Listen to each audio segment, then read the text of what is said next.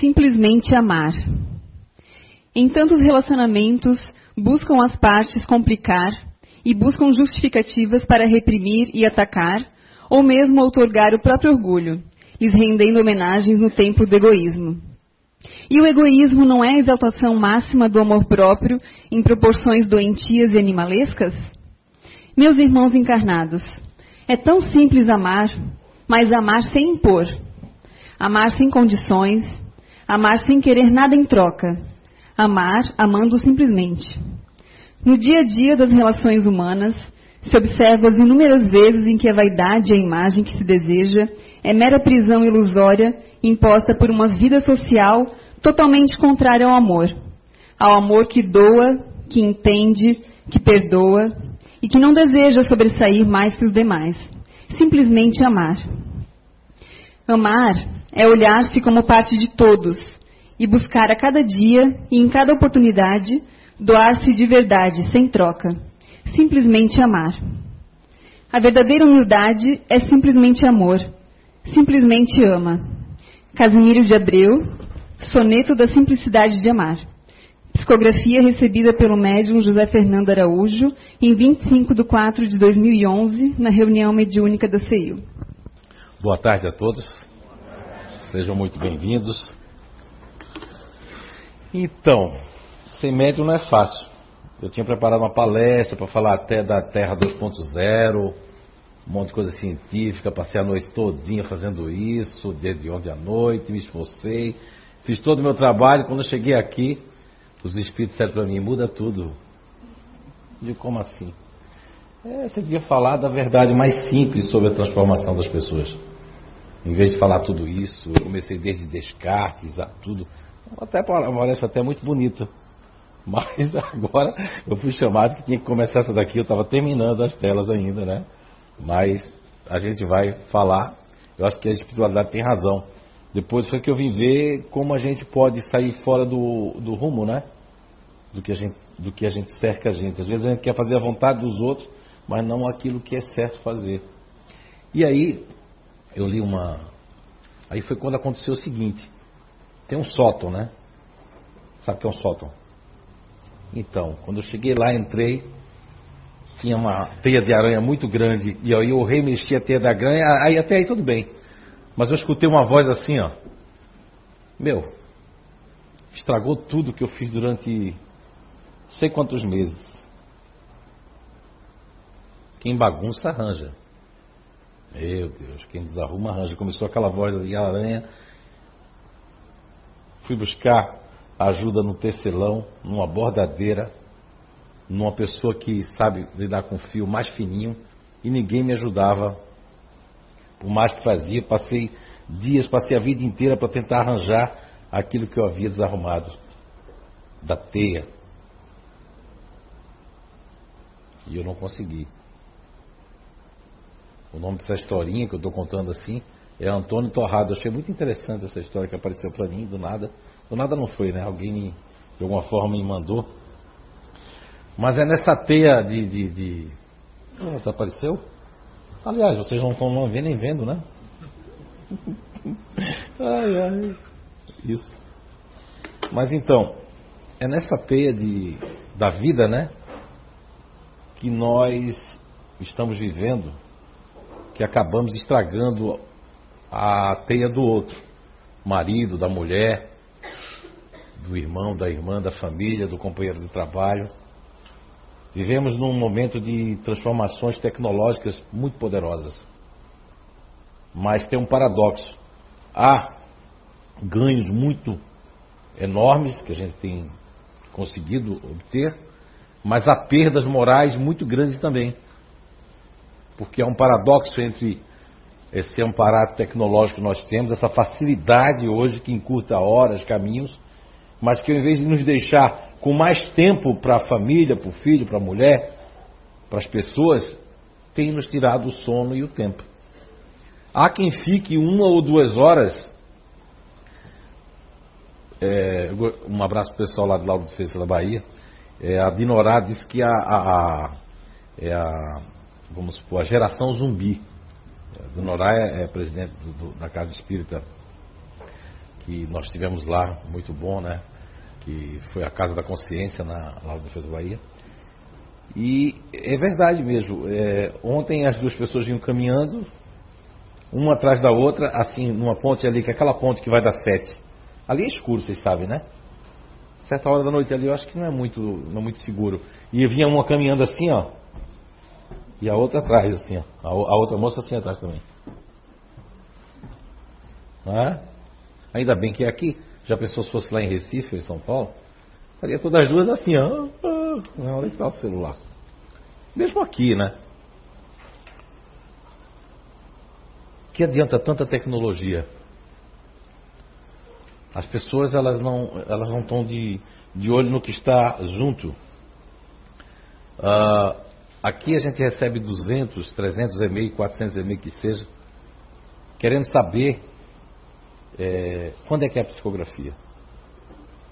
Aí você pensa que a pessoa perdeu, porque quando a pessoa perdeu alguém, que disseram, ó, procura aquela casa, tudo bem. Mas a pessoa quer saber o que é que a avó dela pensa com o dinheiro, o que é que ela vai fazer com o dinheiro, se a avó dela mandar dizer o que é que ela vai fazer com o dinheiro.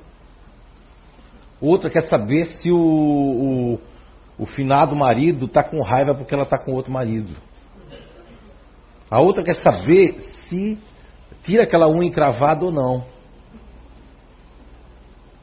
É triste isso, mas é verdade.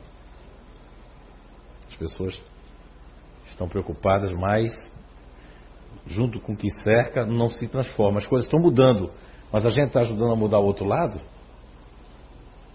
Será? Então eu tava, tinha preparado uma palestra bem tecnológica, bem na área da, das mudanças que aconteceram na Terra, no mundo. Até encontrei uma pesquisa da NASA que é a Terra 2.0, né? Estão pensando em colonizar Marte aí outros planetas, já pensando em um monte de, de até como construir, até levar cimento para lá, ou pegar ah, lava de vulcão se lá tiver para fazer, tem tá todo um estudo aí feito aí. A gente nem arrumou nosso planeta, a gente já está pensando, ó, quando acabar de destruir, para onde é que a gente vai? Em vez de transformar o que nos cerca, a gente está pensando em destruir para poder, ó, se mandar depois. E não é isso que as pessoas fazem nos seus locais de trabalho, na sua família? em vez de construir, acaba destruindo, né?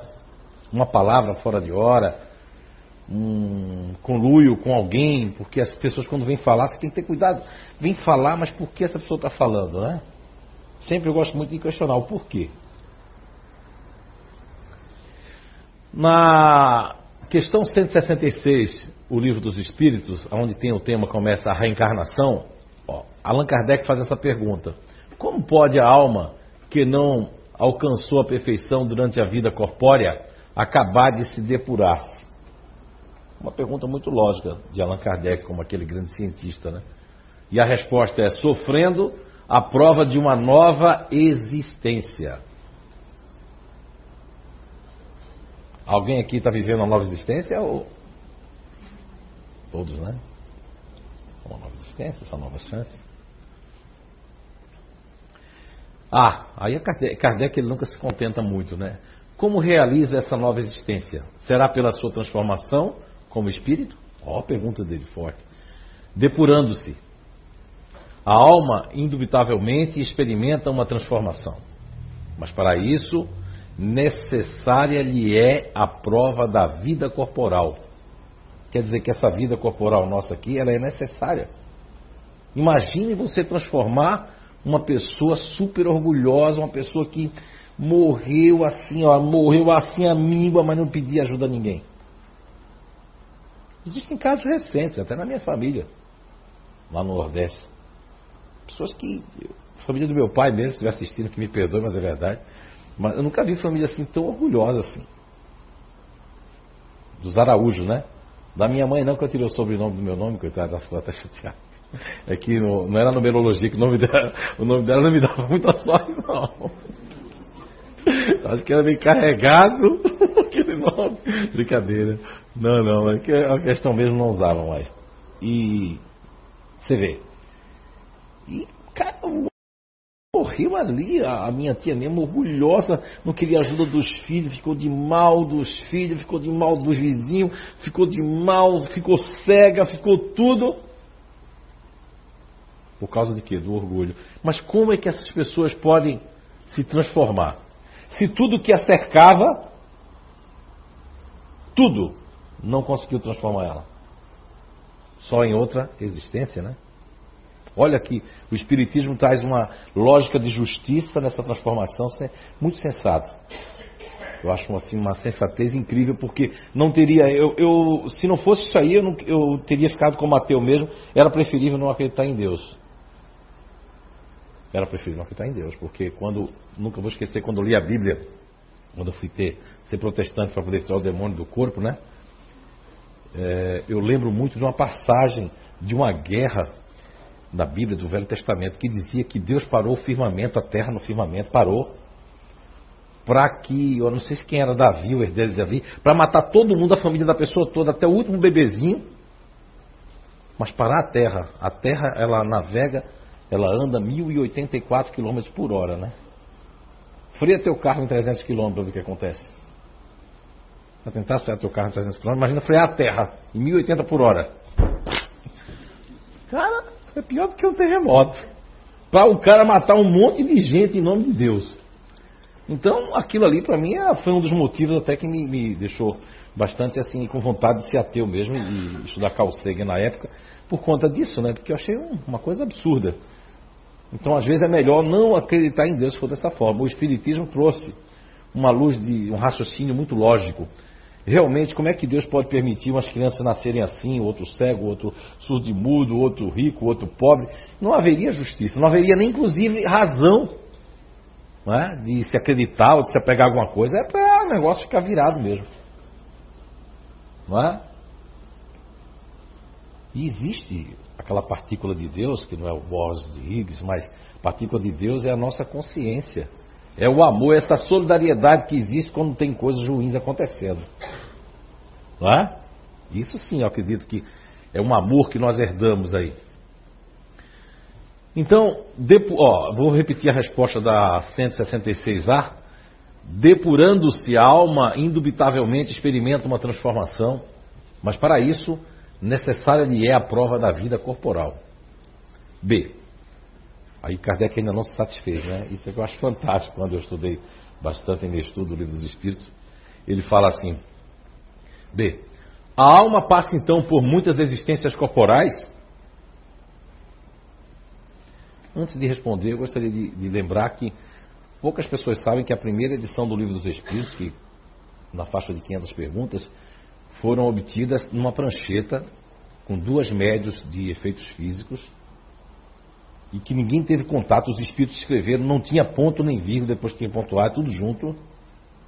Então é dos espíritos mesmo, a primeira edição. As outras foram psicografadas com psicografias em vários países para trazer Veja bem, então aqui Kardec, se, se você tem que olhar a personalidade de Kardec, num momento e no outro momento. No momento que ele já estava bem crente, a, as perguntas dele mudou de contexto. Mas nesse início as perguntas eram muito, ó, parecia que ele estava chateado, não é chateado com os espíritos.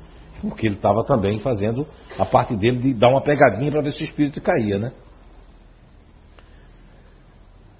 A alma passa então por muitas existências corporais? Sim. Todos contamos muitas existências, ó. todos nós aqui contamos muitas existências. Até eles, os espíritos, estão dizendo. Os que dizem o contrário pretendem manter-vos na ignorância em que eles próprios se encontram. Quantas pessoas não nos negaram o cristianismo renascente, os concílios, negaram verdades para nós, para que a gente pudesse ficar numa cegueira. Você vê que as missas eram rezadas em latim. poucas pessoas tinham condições de falar latim ou de estudar latim, que era para ninguém saber as coisas, né? Então aqui, ó, esse é o desejo deles, dessas pessoas, nos manter na ignorância, nos manter fidelizando massas, ganhando dinheiro, fazendo tudo isso, porque são espíritos que estão aí porque a verdade ela é para todos, você busca se quiser, né? Parece resultar, ó, aqui, ó, C, Parece resultar desse princípio que a alma, depois de haver deixado um corpo, toma outro, ou então que reencarna em novo corpo. É assim que deve se entender? Ó, até querer entender tudo. Veja bem, Parece resultado desse princípio que a alma, depois de haver deixado um corpo, toma outro. Ou, então, que reencarna em um novo corpo. É assim que se deve entender? Evidentemente. Quer dizer que. Agora, lógico, existem períodos, não existe uma regra. Há muita confusão dentro da, não da doutrina espírita, mas do movimento espírita, porque uns querem ditar regras que há 50, 60 anos que se fica, como diz o doutor Hernando Guimarães Andrade, na intermissão. Aí vem o doutor Ian Stevenson, um homem que é cientista, que não tem nada a ver com o espiritismo, que visitou o doutor Hernando aqui em São Paulo, que já psicografou aqui em inglês, que já mandou comprovações para o doutor Jim Tucker na, lá no, na Virgínia, nos Estados Unidos. E vem e prova através das marcas de nascença, né? De outras vidas, prova que um policial ele morreu em combate, num, num assalto que houve, mas ele morreu, mas não era. Então quer dizer que é uma tese que eu tenho que eu pergunto muito aos espíritos. Esse negócio de resgate coletivo, de o cara tinha que morrer assim mesmo. Não, não, não. O acaso existe toda hora.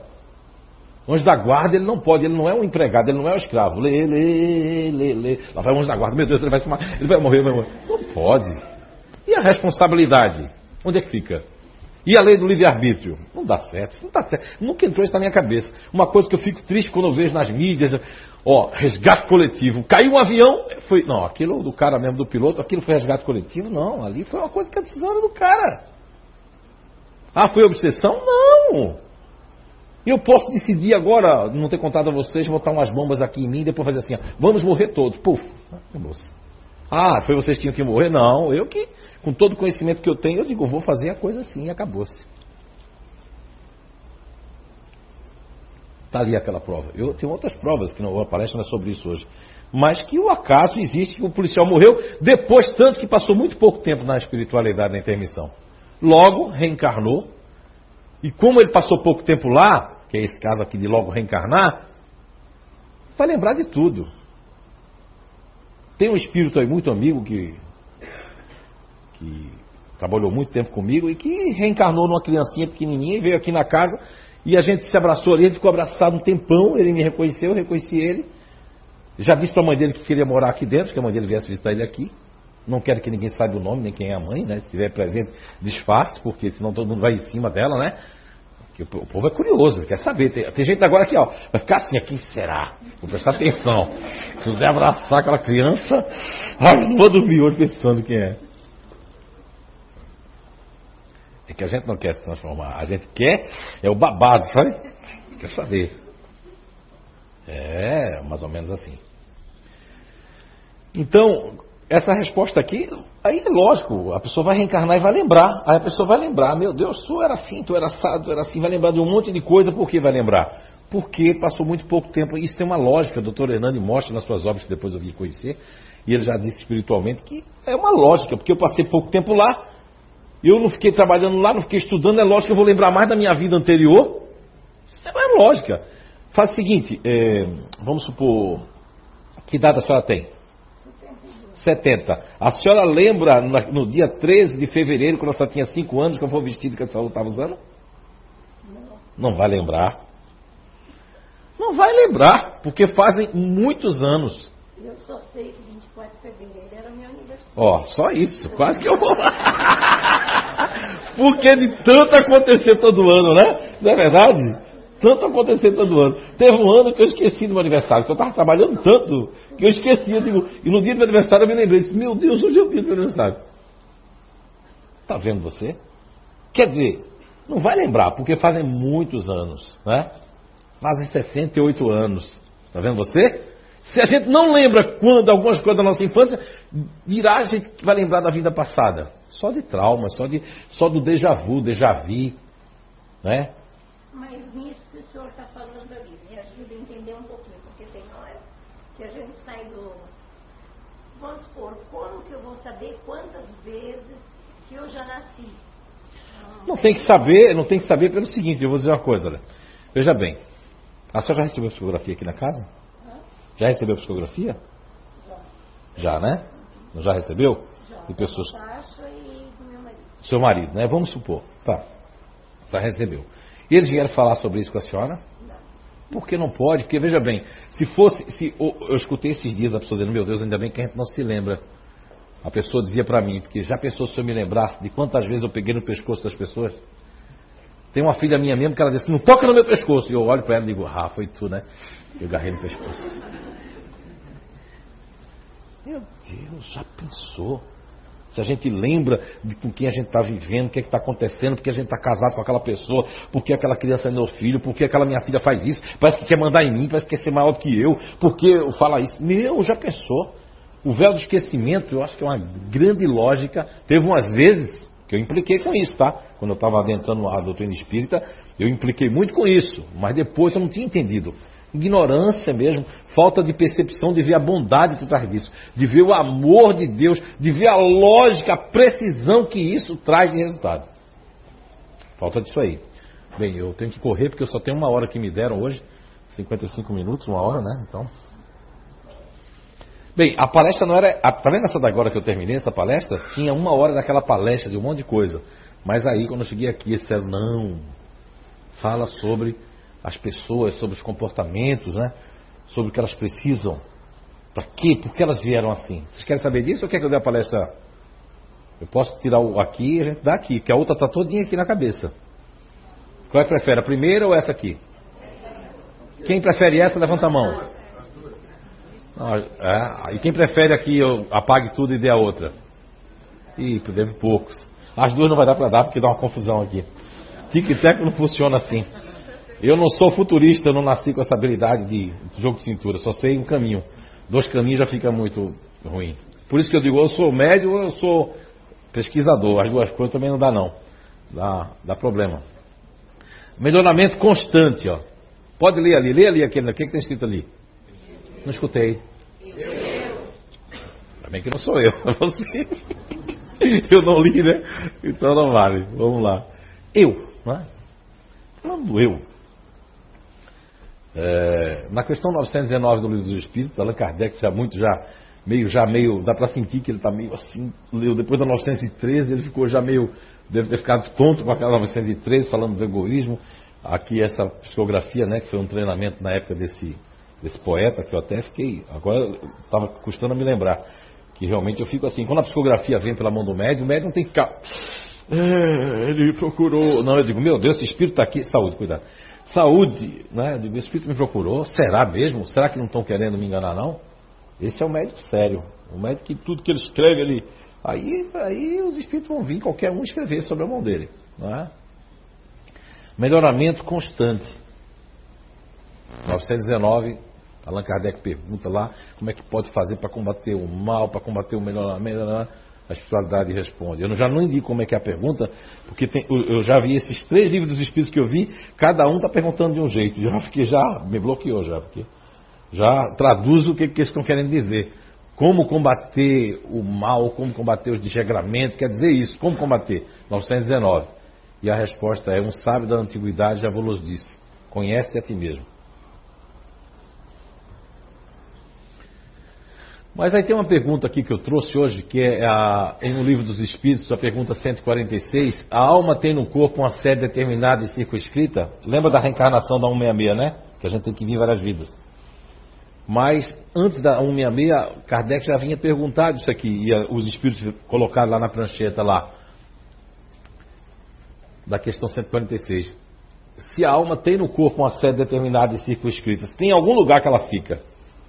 Algumas pessoas aí, talvez os pseudo-sábios ou, ou desinformados que entram na doutrina espírita com títulos de médico, etc., né? E talvez incautamente não, não se, se deram o trabalho de estudar mais minuciosamente a, a obra, que é a obra básica do, do Espiritismo, né? Que é o Livro dos Espíritos, onde muitos autores chegam a dizer que a alma está na epífise, na glândula pineal, que fica mais ou menos aqui no mesencéfalo, na altura do nosso terceiro olho e que hoje se sabe que ela trabalhou, trabalha muito de uma forma mais perispírita né, e subjetiva o nosso trabalho mediúnico e outras coisas como arquivo do nosso perispírito.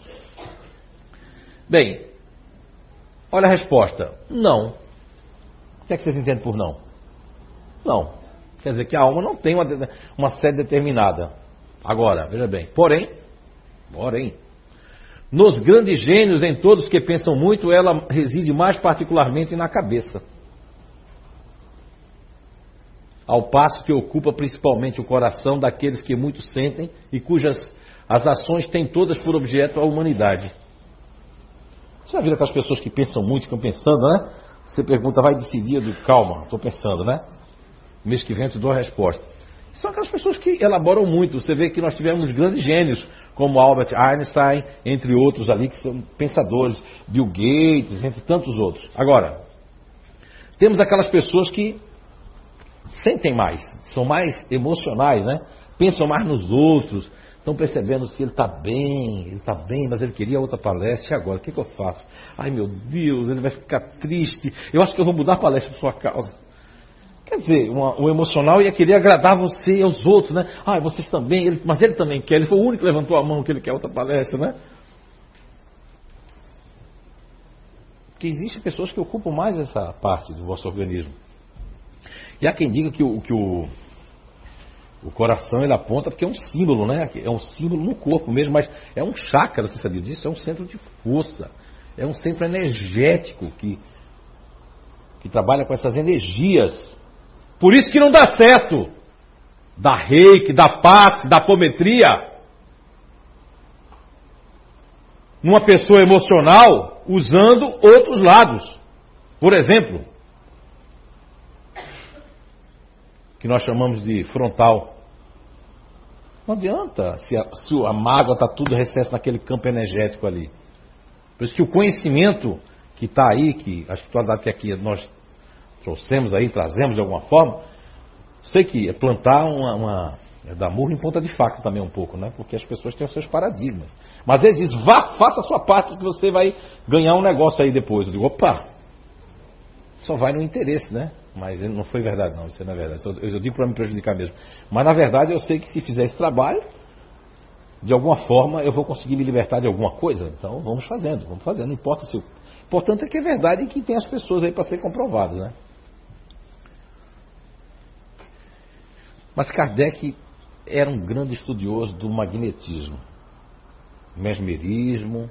Ele tinha estudado é, Franz Anton Mesmer ele conhecia muito, ele tinha estudado na Iverdon, na Suíça, tá? no Instituto Pestalozzi. Ele era um homem que era formado em diversas academias das ciências, né? que naquela época era mais chamado de Academia das Ciências. Era poliglota, falava seis línguas, mais seis línguas, né? Fora a sua própria língua. E ele não ainda lembrando de que quando ele estudava o magnetismo, ele sabia que existia um centro de convergência da procriação, do amor hinduísta, etc, etc, já que. Então ele faz a pergunta assim, 146A. O que se deve pensar da opinião dos que situam uma alma num centro vital? Ora, centro vital, da vitalidade, está aqui, esplênico e. Como é o nome disso aqui, desse chakra? Eu não escutei. O pessoal ficou com medo de me perdoa por eu ter gritado, tá? No seu não, tem um espírito aqui que me belisca. Se eu não gritar, ele me belisca, eu prefiro gritar. Tá? Desculpem. É, então, genésico e. É que eu fiquei assim um pouco assim exaltado, porque quando eu me lembro que autores estão escrevendo um monte de livro só defendendo a inteligência emocional, dizendo que é tudo pro emocional. O que é que a gente faz com os inteligentes ativos? O que é que a gente faz com as pessoas ativas que a inteligência delas é só atividade, organizar e praticar? O que é que a gente faz com eles? Matamos? Dizimamos? Escondemos dentro de casa? Fazemos o quê? É isso que eu fico muito chateado. O que, é que nós fazemos com essa inteligência ativa? Que não é perceptível porque não é valorizada, e já foi muito valorizada, que muitas pessoas que tinham pouco estudo, na época de Matias Maquilino, dono da Sharp Corporation, dono da, da, da TAM, entre outros, tinha pouco estudo, mas muita atividade, muita vontade, muito esforço. É?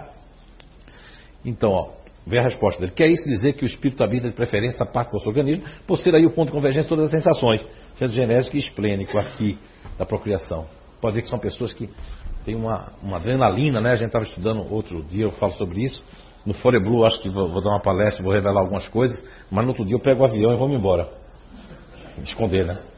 Eu vou dar uma palestra no Fore Blue que vai, vai torcer, olha, não sei o que vai acontecer não, mas pelo menos muita gente vai deixar de tomar remédio que tiver lá e muita gente vai querer banir o zero. Não vou nem falar que eles vão mandar matar antes, mas eu vou deixar a palestra escrita pelo menos. Tem um caso aí que eu quero explorar. Um abraço, Cadu. Cadu Boliterno, da Rede Globo. Um abraço, a gente se vê lá. A gente vou dar um jeito, viu? Fique tranquilo.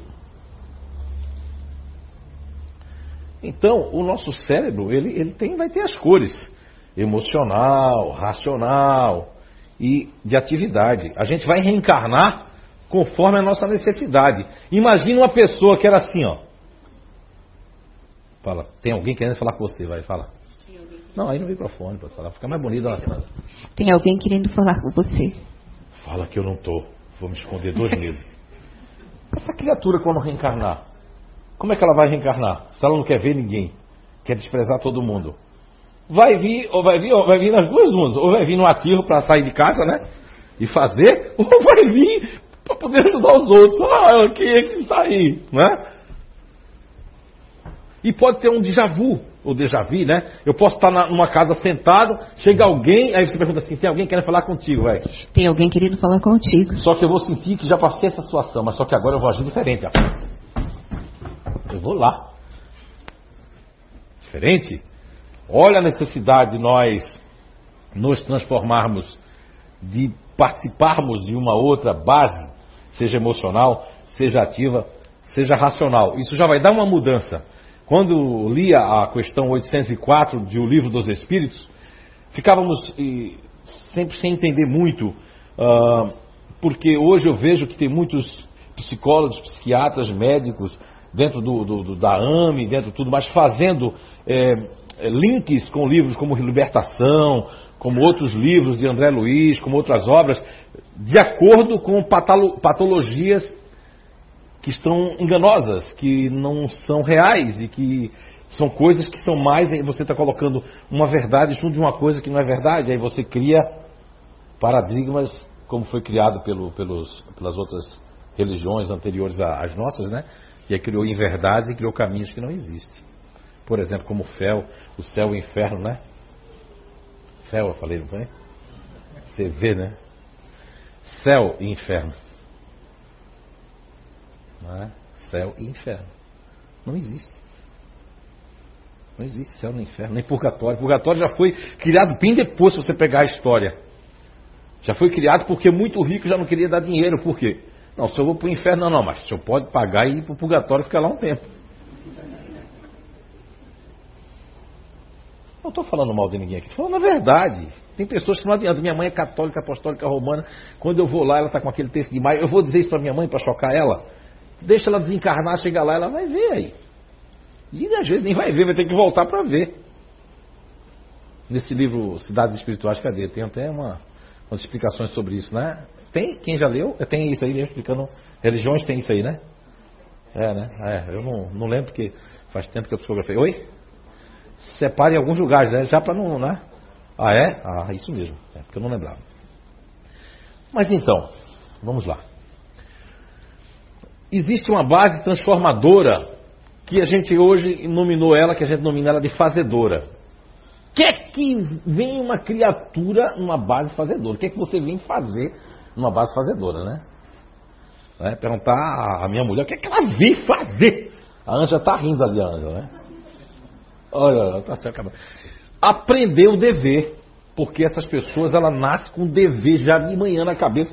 Tem umas que, como o dever está de noite, piorou, que é uma fase da vida. Que o dever começa dias antes. Aliás, o dever quando nasce começa, não sabe como termina. Aprender o dever. Tem uns que já vieram de base, mas hoje já são espíritos melhores. Quando chega nessa base não tem problema de organizar. Mas tem uns que tem problema. Chega nessa base, a base quer obrigar e. Ah, se eu não fizer, eu tenho raiva, eu tenho que ir lá, desgraça, tem que fazer. É diferente. Tem uns que faz porque parece que sente que tem que fazer aquilo. Quem sente que tem que fazer aquilo é um espírito que já chegou nessa base, vai arrumar só um pouquinho, ou porque já foi dela, veio só arrumar ela para poder não vir mais nela, né? E tem uns que quando é aquele que faz pelo, pela bola 7, é porque precisa dessa base aí, que aprendeu o dever. Quem quiser entender mais, tem esse livro aqui, tem o Arqueologia, que explica um pouco mais. É terminar o que começou na vida. vem com isso também, para terminar o que começou. Porque tem espíritos que não quer, não quer terminar o que começa. Quer começar uma coisa, quer pegar outra, e ele começa a fazer isso nessa base, mas chega um certo momento, dependendo de quanto tempo ele for viver, se o espírito vai viver 80, nos 40 não tem jeito. Quando der os 40 e pouco, ele começa a sentir a base mais forte, buscando o dever, buscando terminar o que começou. Não é atividades corriqueiras, eu estou falando só não, que isso já faz parte da base, mas terminar o que começou. Se eu comecei uma coisa, um livro, se eu comecei a entender uma, uma, um entendimento, um conhecimento, parece que eu tenho que terminar aquilo. Se eu não terminar aquilo, eu tenho que terminar aquela faculdade, terminar aquele curso. Eu, muito, muitas dessas pessoas que fazem parte dessa base transformadora me dizem assim: Meu, eu tenho que terminar, mesmo que não sirva mais para mim, mas eu tenho que terminar aquilo. Não é isso, Gabi? É, é isso, Graciele? Meu, por que ele está falando com essas pessoas? Ai, ele está puxando o saco. Não, não, não. É que elas já fizeram o, o, né, o chamado curso e conhecem a sua base. Cada uma num motivo. Aprender responsabilidade. Conheço pessoas dessa base que, meu Deus do céu, ainda não aprendeu responsabilidade. É? Que eram deixar papéis soltos. Que eram... Lá em casa eu nem posso deixar papel solto, porque a minha já é responsável demais já. Se pegar um papel, um documento, ela joga fora, como já aconteceu. É verdade. Perdi um documento de um carro, tive que estava no, procurei no lixo, mas o caminhão do lixo já tinha passado. Já tinha levado. É verdade. Sério, sério, sério. Porque aí é demais, né? A responsabilidade demais, ela leva os documentos também. Aprender responsabilidade. Tem pessoas que vêm para essa base para aprender a ser responsável, para aprender a, a, lidar com a responsabilidade. Então é uma base que faz todo esse encontro. Eu trouxe pouca informação, porque eu sei que o tempo não dá. Ó, já são já, já são 15 para as 6 já. É, passa rápido. Base transformadora, apaziguadora. Aprender a pacificar. Não é, Ito, você que está com a câmera aí? Não é verdade? Não tem um bichinho aí que é vinho, mas a base fala assim, fica quieto, menino, né? É que ele é da Bahia, né, meu rei? Hein? Tem um monte de baiano assim na gente, rapaz. Sabe o que, é que os baianos estão reclamando? Que você não está filmando o povo lá embaixo, não. Sotaque gostoso, né? Pena que eu perdi. Mas quando eu cheguei aqui, eu falava bem arrastado mesmo, sabia? Ô, Ito, e como é que está nessa base, não é? Não acalma?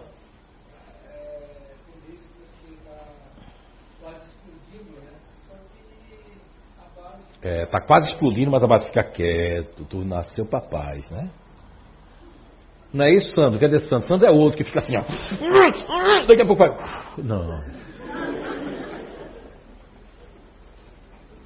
Não é? Roberto Oliveira. Porque a base veio para isso mesmo. Veio fazer isso. É verdade. Veio para pacificar. E eu pacificar também. Você vê que eu tive um grupo, dois grupos de estudos e música pela professora de Libra, já tinham problemas auditivos, um problema de fala, mas todos os outros que não têm problema auditivo, todas as pessoas dessa base que eu conversei têm um ouvido sensível. Se eu fosse dar palestra para elas, seria mais ou menos assim, e todas elas iam escutar perfeitamente. Ó. Pessoal, é o seguinte. Então, como eu falava antes, gostaria de dizer para vocês que porque elas conseguem bicho. O pessoal em casa tá assim, ó. O som tá ruim para mandar já pelo. e quem é, quem é mais agitado ali, ó, né, já fica assim, fala alto. Não é? Porque eu não estou escutando mais, não estou nem me escutando mais. Né? E esses dias, porque tem a Pauline que fala muito alto, mas eu encontrei outras pessoas que falam mais. Tem um rapaz que eu estava num lugar assim, e a gente estava todo mundo em outra sala, o rapaz começou a falar lá, meu Deus do céu, a gente teve que parar a reunião para mandar o rapaz diminuir a voz que ninguém conseguia fazer. Porque ele começou a se empolgar no telefone. Ah, ah, não é desse grupo não, tá? Pessoas desse grupo, coitado, é que sofre, que tá três paredes e estão escutando assim. Né? Ah, tá certo! E a pessoa nem percebe que está falando alto. É? Aprender a pacificar. Neutralizar e acalmar a si e aos demais. Tanto que essas pessoas no passe dão passe calmante. Tem aquele caso que eu já contei várias vezes da Nazaré, contei, Nazaré está famosa até na Bahia lá. Então, do Alecrim, Alecrim Dourado, já contei, né? Ela, mas não adianta uma pessoa que não tem essa, essa paz cantar Alecrim Dourado. Vai cantar assim, ó. Alecrim, Alecrim Dourado, dourado. Não é assim? Vai querer esmagar. Dona Sandra, não, quando Dona Sandra chega dá até dar sono. Não é não, Dona Sandra, não é não? Que ela faz parte dessa base, né? Mas não acalma. Vontade de pegar aquelas meninas, né? Dar-lhe uma surra, né? Aquelas danadas. Não é? Hein? Pegar um cipó de bolha. Mas aí ela faz, não, é melhor a paz mesmo. Mas quando ela desencarnar, vai pro céu. E as filhas vai tudo pro inferno. Ainda bem que não tem inferno, né? Se tivesse, eu ia ficar com raiva de mim. Mas isso aí, ó. Né? Quem não viver com Dona Sandra é melhor pegar um foguete e sair para a terra. Sair da terra. Dona Sandra, a senhora dali, quando só pediu aquilo tudo para eu ter o dono da palavra, meu, agradeci tanto a Deus e a senhora, porque eu já vim de lá, eu, eu, eu, não tenho ansiedade, mas como eu mudei as telas e mudei tudo, eu digo, o que, que, será que vai dar esse troço agora, né? Então, quando ela fez a, a oração, eu já disse, ah, que bom. Aí deu vontade até de dormir aqui, fica aqui.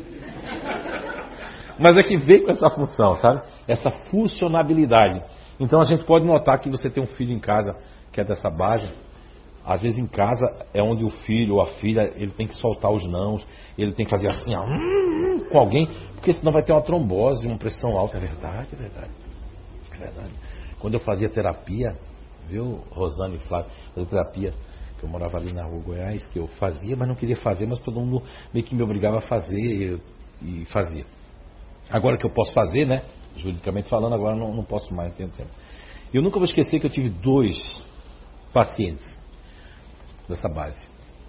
Um filho de casal muito rico, muito rico, e o outro bem pobre. Aí você vê que o problema era o mesmo, não tinha que tinha dinheiro, tinha estudo, era o mesmo problema. O problema era de muito conflito. Porque o rapaz que era rico, a mãe dele, lembra daquela base passada que a gente passou?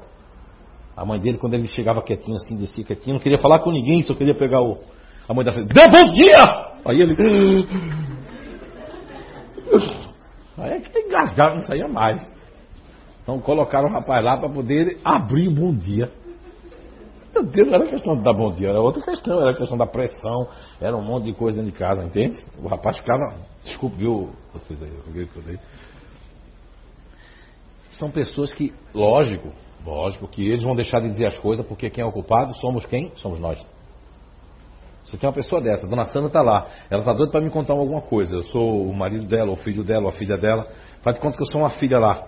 Fala uma filha aí. Não diz, não diz quem é braba, não, só diz o nome de uma. Aí a outra vai dizer, não diz, não diz qualquer nome agora, é melhor. Uma neta. Uma neta? É. Ellen. Vai arrumar confusão ainda. Porque a senhora falou meu nome da minha, mamãe. Né? Aí eu sou a Ellen, aí ela quer me contar o que aconteceu contra mim, mas aí quando eu entro em casa, sua Ela já entra assim. O que foi, vó? Nada. Ó, essa é a resposta. Meu, já entrei já com uma confusão grande. Lógico que é um grupo que eu me preocupo se entrar na droga, se entrar na, na em alguns vícios, tem uma dificuldade muito grande de sair. Seja ele fofoca, seja tudo, porque, é, porque a indolência é uma energia. É, vou, eu fiz o trabalho no ano passado, não foi no fórum, né? mas era só duas horas. Mas eu vou escrever um outro livro, que esse aqui só foi para startar mesmo. Escrever um livro aí que eu vou colocar mais as doenças completas. Mas, a, mas eu falo um pouco sobre isso, acho que atmosfera, que a energia da indolência ela é a energia que ela demora a circular. Ela demora. Tanto por isso que todo o neutro faz assim, ó, eu faço de todo mundo, mas o meu eu vou deixando para depois. Pode ver. Eu vou deixando para depois o meu. Dos outros eu vou fazendo, mas o meu eu vou deixando para depois. Então também demora a sair desse ciclo. Agora, tem grupos ali que é muito fácil. Se quiser, sai. Otimistas, não é? Outros grupos são muito fáceis de sair, agora tem grupos que são mais difíceis. Um deles é esse daqui. Tá? Agora, a, veja bem, não, mas desculpa. Uh, a proposta aqui da reencarnação, de vir numa base dessa. Exatamente, eu conheço casos aqui do CIO mesmo, que a pessoa sente um, aquele vulcão, mas é obrigado. Dá para ver que é uma ex-fazedora que está ali dentro de uma base neutra para neutralizar, que foi demais além da conta. É? A base transformadora da, do alto esforço. Ó, isso aqui é do alto esforço. Exercitar coragem, enfrentar problemas, trazer a verdade. Vai depender do grau espiritual, cada base dessa, não é só essa não. Mas se você pega uma base dessa de uma pessoa que é um espírito que assim, não é um espírito tão elevado assim, ele vai se tornar um sanguinário. Vai se tornar um ditador, vai se tornar alguma coisa. Se o espírito é mais elevado, ele vai ter coragem de falar a verdade, não vai se apegar com a imagem, não vai ter tanta vaidade, vai ter outros problemas de outras ordens, mas não vai ter essa. Não vai ligar muito para certas coisas, então vai ser um pouco assim, desapegado de alguns conceitos né, que os outros trazem. Mas se pega um espírito que vem aqui, que é um espírito que tinha medo de tudo, ele precisa vir aqui. Um espírito que se esconde como aquele, lembra daquele que a gente fez ali? Também vai vir numa base dessa que é para poder sair. Que quem é que quer falar comigo? Vai lá. Então há necessidade, tudo há uma necessidade. É que a gente julga é, pelo grupo ou pela base que a gente veio, a gente não pode julgar. A gente já teve nessa base aqui, onde vocês já passaram por aqui. E aí? Não é? É que tem uma pessoa que entrando no desdobramento. Não é? Aí o espírito diz assim: não, deixa ela entrar não.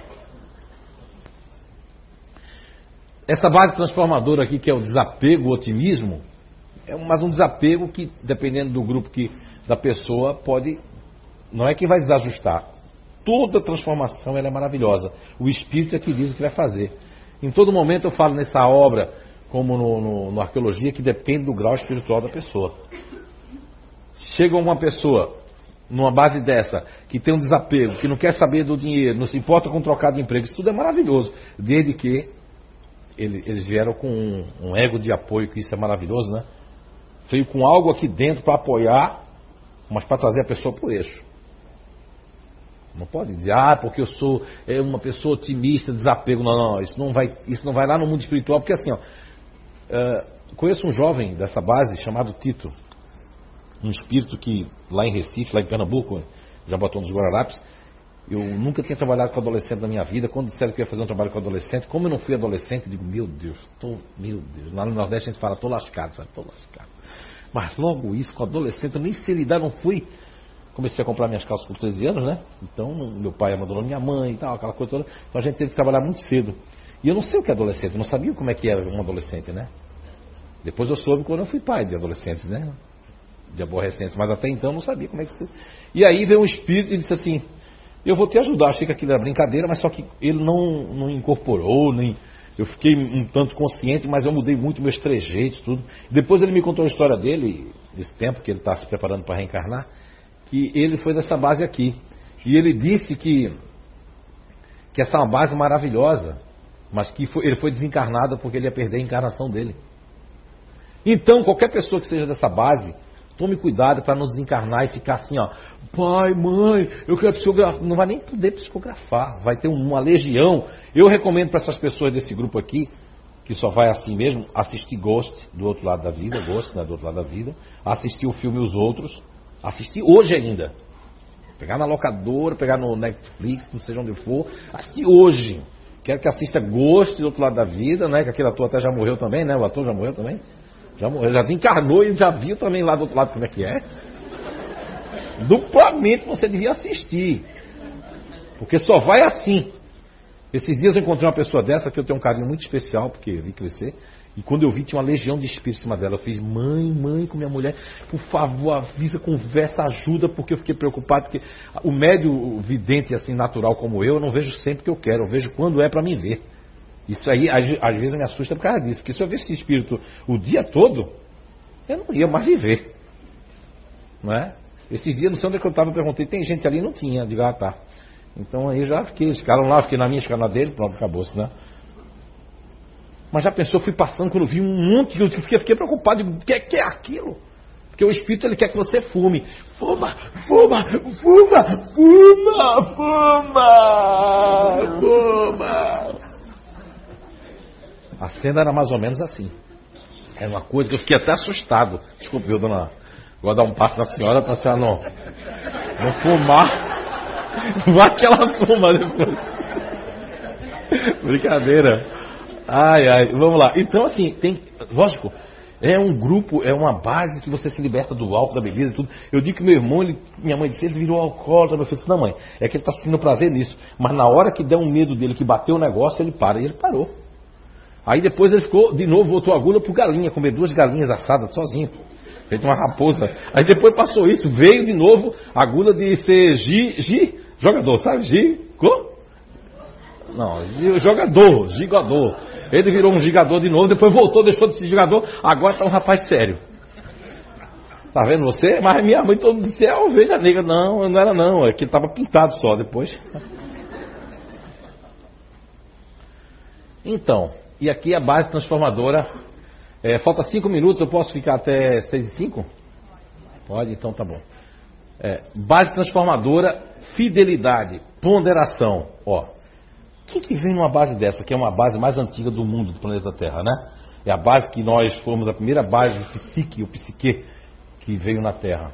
O objetivo. Já houve vários, né? Porque é a base mais instintiva que existe. Ela está muito ligada ao instinto familiar, ao instinto sanguíneo, ao instinto do lugar onde mora, ao, ao principalmente ao inconsciente coletivo, ao inconsciente da raça, ao inconsciente da hereditariedade. Tem um autor americano que eu não vou trazer agora, mas no Folha Blue vocês me cobrem isso que eu vou falar. Ele conseguiu fazer um trabalho sobre a hereditariedade das raças, que numa mesma família hereditária existe, existem memórias ali que vão ser projetadas. E eles chegam à conclusão de que um sonho de um mesmo filho ou de um tataraneto, o avô já pode ter tido aquele sonho. Só que eles não colocam a reencarnação. A gente vai ver se traz isso também no Folha Blue para vocês. Mas então, questionar a vida. Tem pessoas que questionam mais do que um questionador, André Nats, né? Robson, né? Por quê? Por quê, né? Por quê? Por quê? Roberto Carrilho tá ali, eu nem sabia. Ai, por quê? Porque, ah, por quê? Mas por que você colocou aquilo lá? Né? Promover a segurança para todos. Mesmo que eu não promova para todos, eu estou promovendo para o meu lar, para a minha casa, estou preocupado com o lugar onde eu estou trabalhando, se aquilo vai ser seguro. De certa forma, ou de toda forma, ou de todo jeito, eu estou promovendo essa segurança. Querendo ou não, até com minha atitude mental. Né? O Robson mesmo eu vou imitar. O Robson ele coloca o alarme nas quatro portas do carro e vai ver se está fechado. É verdade. É um negócio incrível, eu nunca vi um negócio desse. O cara vai ver se as quatro portas, mas ele colocou, mas não confia no barulho. Entende? Promover a segurança para todos, quer dizer, tem um objetivo isso aqui. Aí se você pegar uma cidade como Blumenau, que tem bastante essa forma de pensamento, é uma forma que o, o negócio está para olhar isso aí. Talvez porque as mocinhas sentiram segura com o celular, né? Porque estão em Blumenau, né? Agora, eu fico preocupado é com a pedra se tiver, sabe como é que não deve ser? Não é? Então nós temos, tem que apressar um pouquinho. Uh, essa base transformadora aqui, que é o autocontrole, aprender a silenciar. Tem pessoas que, nós conhecemos um parente da Gisela, que passou um ano e meio sem sair de casa. É? Trancado no silêncio. Vai ver que outras vidas, né? Devia fazer um monte de coisa. Nessa daí, a base ela faz a pessoa silenciar, não há jeito. Ela vai entrar no processo aos 40, 45. Se a pessoa viver 80, ela pode entrar mais atrasada. Mas isso não quer dizer aquelas pessoas que estão dertupando por algum vício, por alguma coisa, isso aí vai ser. Porque a doença, a enfermidade, de uma certa forma, ela é um alerta para que alguma coisa está errada, que a gente tem que mudar o nosso caminho. De alguma forma, a gente tem que transformar alguma coisa aprofundar o conhecimento, promover a pesquisa. Olha, são pessoas que promovem a pesquisa. Albert Einstein foi num lugar onde ele fez uns. Se chama o que seria hoje no inglês, como é que é? A avaliação, nivelação, nivelamento, né? Ele foi fazer, ele foi negado. Por causa disso ele não desistiu, não. Ele disse, não, tu não serve. Porque é uma pessoa tímida, né? Hoje eu escutei uma psicóloga que eu fui ver um negócio de, de manhã, hoje de manhã, que eu ainda estava no. Lembra da outra palestra que eu ia dar, né? Meu Deus, eu escutei tudo o contrário do que eu penso, mas eu, eu gosto de escutar coisas contrárias. Ela dizendo que a competitividade é uma coisa ruim, que a bipolaridade, que não sei o que lá. A competitividade é ruim para ela que não é competitiva, mas para um grupo que eu vou mostrar ali, é a coisa maravilhosa a competitividade. Se não existir, não é a mola do mundo para essas pessoas. Então tá vendo que é tirar de um conceito, de, um, de escrever alguma coisa diante do que você acha, do teu ponto de vista, não do que é para todo mundo. Eu queria que fosse assim, queria que meu filho fosse assim, que minha mulher fosse assado, que meu filho seguisse isso. Eu quero que eu, eu quero ser o herói, eu quero ser o cara, eu quero ser a mulher, eu quero ser não Não, você não pode querer para o outro se ele é diferente de você. Eu acho que não tem esse negócio de afinidade de alma gêmea, não. Às vezes o contrário é que nos abastece. Ah, não, mas eu quero uma pessoa que seja parecida comigo. Não, não aí é pior. Eu conheço duas pessoas desse grupo aqui, lembro de uma pessoa, duas pessoas dessa base. Uma vai viver num quarto, outra na outra. Vamos se encontrar por e-mail. Beijar por zap zap. Né? Não ia dar muita liga, né? Eu não conheço nenhum casal desse aqui, não conheço. Bem, aqui nós temos a base transformadora do autoentendimento. O que é autoentendimento? Sentir-se por dentro, porque quando a pessoa vem numa base dessa, são variados motivos. Mas um dos mais, um dos principais, eu me sentir por dentro. Como é que eu me sinto por dentro? Eu conheço pessoas que quando elas estão nessa base que o espírito dela, ela consegue sentir ah, o nervo do meu dedo midinho. Não tem um osso com aquele colágeno, estou sentindo o colágeno fazer assim, ó. Eu conheço uma pessoa que sente os raios na cabeça. Ó, oh, são raios, digo não, são sinapses. Sim, nos neurônios. Sente os neurônios batendo um no outro. Os detritos, né, com os axiônios. Autopiedade. Pode ver. Você fala, você está com problema, né? Fala para mim. Você está com problema? Meu Deus. Eu sou a pior pessoa do mundo. Eu mereço pena, ninguém tem pena de mim. Hoje dia sou. Estou magoado por vocês, riram de mim. Quer dizer, eu vou sentir autopiedade, não é, Bia? Trazer o diferencial. Meu, nasceram para trazer o diferencial. A crítica, a autocrítica. E tem pessoas que trazem isso dentro deles, como ego de apoio. Já sentem isso Imagina uma pessoa que vem totalmente assim, ela vem para trazer esse diferencial. Lógico, se o espírito dela estiver mais encolhido, vai sentir mais vítima, por isso que existem variáveis. Eu tenho uma tia desse aqui que não tem nada a ver com a Beatriz, não tem nada a ver com ninguém aqui. Mas ela é daquela que. Meu pai, ela já enterrou meu pai, pergunta assim: como é que vai, tia? Pergunta. Como é que vai, tia? Para morrer, ainda bem que você veio. Mas ela enterrou tudo, até meu pai, agora só falta ela e mais uma tia. Quando a minha tia morreu, eu quero ver o que ela vai dizer para mim. Não, não, me enganei porque eu, eu, acho que Deus quer que eu sofra mais. Ela vai dizer isso, no mínimo. Ela vai ter que ter outra desculpa, porque aquela não serve mais. Que ela ia ser a primeira, ser a próxima, ser a próxima. Né? Foi todo mundo já. Bem, base transformadora de adaptabilidade. Está certo ali, porque eu escrevi tudo agora. Transformar e habitabilidade e transformar. Olha, a gente está dando uma palestra sobre transformação. Está aqui uma base que ela tem a, o maior objetivo dela, desde que ela nasceu, essa base, que ela foi construída e se constituiu, como objetivo principal dessa base, é renovar, recriar. É uma base que pega uma coisa, ela melhora aquilo. Agora, eu escutei hoje de manhã essa psicóloga famosa aí da, da AME, né, dizendo que, falando de bipolaridade. Quando eu mandei um abraço pro Cadu, é que eu vou trazer um negócio de espantar. Quero até uma reunião com a Beatriz, Jaqueline Franzma, Flávia e Rosane, depois no final, rapidinho. Por quê? Porque tem um negócio ali, uma ideia que eu tive aí, com esse pessoal. Competir, desafiar-se. Ó, é esse é o problema. Quando eu não me desafio mais, eu entro numa zona de conforto. Quando eu entro numa zona de conforto, o que, é que eu faço? Não sei se eu quero mais. Não quero atmosfera mais, agora eu quero eu nem sei o que eu quero. Não, acho que eu quero Chico Xavier. Agora Chico. Isso é normal. Não existe melhor nem pior aqui. Cada um que vai ter o seu peso, mas vai ter também o seu quinhão, vai ter o seu. E esse aqui é um grupo que eu tenho uma inveja, não aquela inveja brasileira, uma inveja boa. Porque é um grupo que pode se transformar durante uma vida inteira, ele pode ter várias máscaras inconscientes.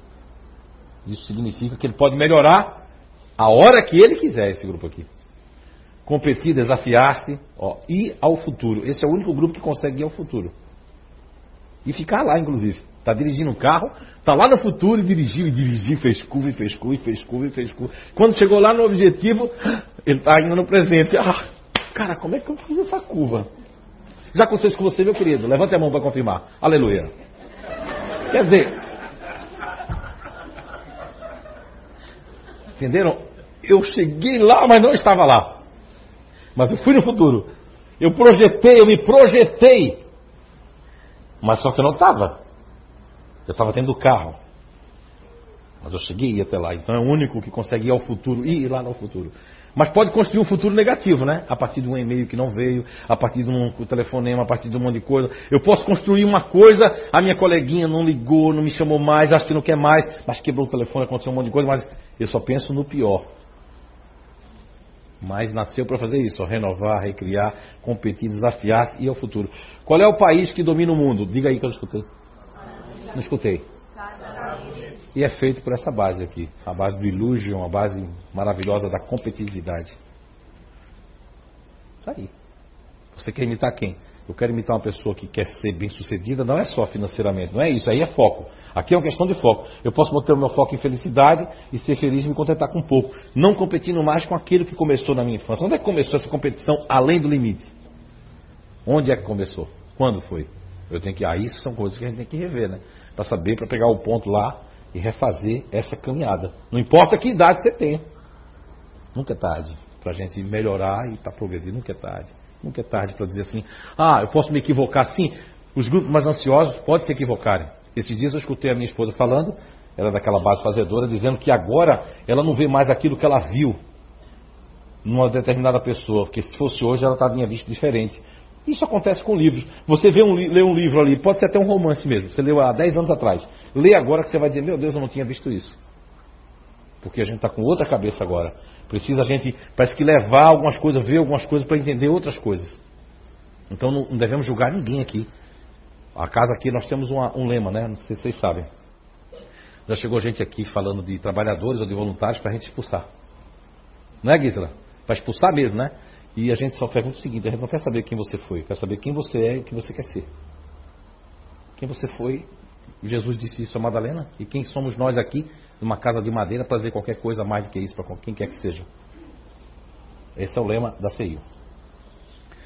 Então, uh, eita meu Deus do céu, dois minutos passando. Coitado, ele sempre sofre essa base, né? Mas nasceu para isso mesmo, a base transformadora do altruísmo, disponibilidade pensar no outro, perdoar e entender, servir e apoiar. Mas eu vejo, eu tenho visto que a maioria dos espíritos que vem nessa base vem para realmente aprender. E muitos deles me dizem, minha vontade ainda é pegar no pescoço, minha vontade ainda é trair, minha vontade, trair que eu digo não é traição, é dizer, minha vontade é ser mais visto do que o outro, minha vontade é. Mas aí como está nessa base, essa base ela, tem, ela vai fazer a, a reforma. Toda base vai fazer uma reforma. E essa aqui vem para a pessoa ser altruísta mesmo para a pessoa ajudar, para a pessoa fazer. Só que o espírito é que vai mandar na base até um certo ponto.